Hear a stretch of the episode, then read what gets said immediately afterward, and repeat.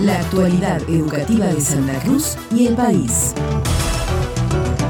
La gobernadora Alicia Kirchner recibió en el Salón Gregores de Casa de Gobierno a estudiantes de la Escuela Industrial número 2 Jorge Papatanasi de Pico Truncado, quienes presentaron un importante proyecto en la mega muestra de tecnología e innovación en el predio ferial de Tecnópolis IT Joven. Uno de los alumnos que participó del encuentro, Joaquín Real, precisó que pudimos contarle a la gobernadora acerca de nuestro proyecto consistente en un generador de electricidad a base de imanes de neodimio. Cuando fuimos a la Tecnópolis presentamos un proyecto que se basa sobre un generador de electricidad a base de imanes de neodimio, que en sí lo que nosotros innovamos acá, por así decirlo, fue el cambio de los imanes, que de los imanes normales que se utilizan, que son poco duraderos y tal vez un poquito menos potentes, por así decirlo, utilizamos imanes de neodimio que son el, doble de potentes y duran con un buen mantenimiento unos 100 años aproximadamente y también son resistentes a la corrosión. De este encuentro también participaron la titular del Consejo Provincial de Educación, María Cecilia Velázquez,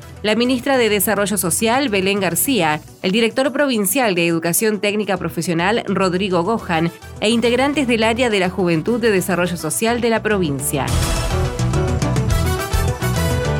En Santa Cruz se construirán dos edificios para escuelas técnicas en el Calafate y Caleta Olivia, obras que serán financiadas por el Ministerio de Educación y el de Obras Públicas de la Nación. El subsecretario de Educación Técnico Profesional, ingeniero Rodrigo Gohan, explicó que el llamado a licitación se realizó a través del programa 100 Nuevas Escuelas Técnicas de Educación Profesional Secundaria. No hay otra gestión, inclusive el otro día lo hablamos en números, es superadora a lo que en su momento fue el gobernador Néstor Kirchner cuando estuvo acá en la provincia de La Cruz el nivel de inversión, el crecimiento, lo que ha hecho Alicia ha crecido no solamente en el nivel secundario, en inversión en sueldos, en inversión en cantidad de contratación de trabajadores, en inversión en este caso de edificios, y, estas dos licitaciones tienen que ver con dos obras fundamentales. Una en Calafate, en una escuela nueva de formación profesional, de educación técnica, con diversidad de oficios, que vamos a dar una diversidad para no solamente nivel secundario técnico, sino formación profesional y nivel superior, y otra en Caleta Olivia, otra obra también, que tienen por dos financiamientos distintos, uno es por ley de educación técnica, que firmó la presidenta del Consejo con el ministro de Educación, y otra por obra pública, una obra que anunció el presidente el año pasado, y nosotros ya es la segunda que estamos licitando, la primera ya contratamos en Pico Truncado, y esta viene a complementar las tres que nosotros tenemos para la, nueva provincia. El ingeniero Gohan recalcó que la iniciativa implementada a través del Instituto Nacional de Educación Tecnológica tiene como objetivo fortalecer una política pública que busca garantizar el acceso a la educación secundaria obligatoria a jóvenes de entre 15 y 18 años, favorecer su formación profesional y a la vez promover su inclusión y el desarrollo integral en el entramado comunitario de pertenencia.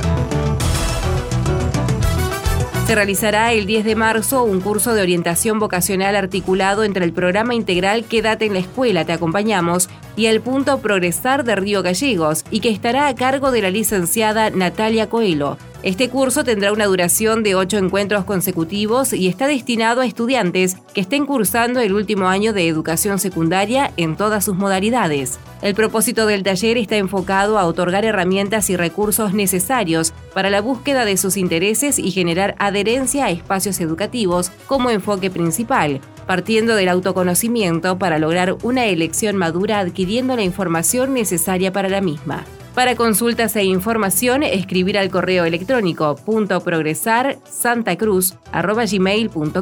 o enviar mensaje por WhatsApp al 2966 52 57 88.